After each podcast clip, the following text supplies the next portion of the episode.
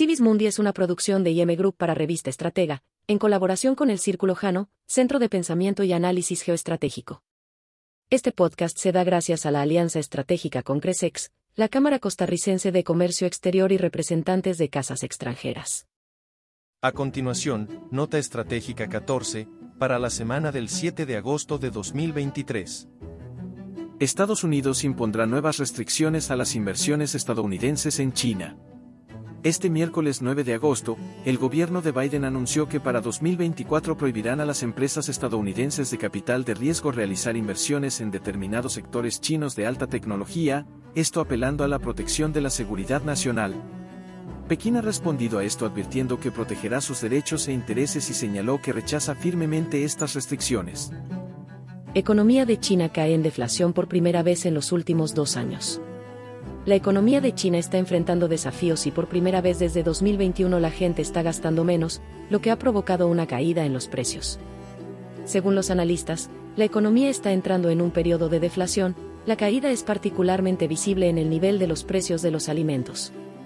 La Oficina Nacional de Estadísticas de China publicó datos en julio sobre una disminución de los precios al consumidor de un 0,3% en comparación con el nivel del año pasado, mientras que los precios al productor cayeron un 4,4%.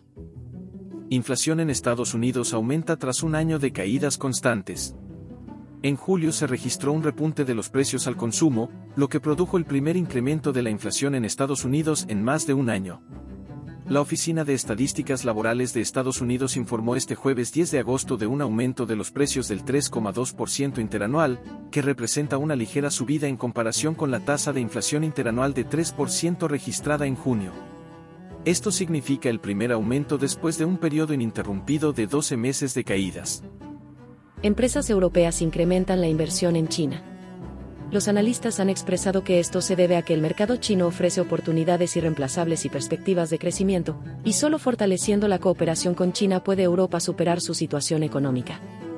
Algunos planes de inversión comprenden, el primer proyecto de parque eólico marino chino-alemán que nace de la empresa conjunta entre BASF de Alemania y Minyan Smart Energy, Grupo Volkswagen de Alemania invirtió aproximadamente 700 millones de dólares en el fabricante de automóviles eléctricos de China Spen, Bertelsmann Investments uno de los fondos de capital de riesgo más grandes de Alemania, está planeando una inversión de 700 millones de dólares en nuevas empresas chinas.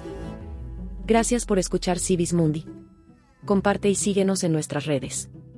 Esto fue una producción de IM Group para Revista Estratega en colaboración del Círculo Jano de Pensamiento y Análisis Geoestratégico.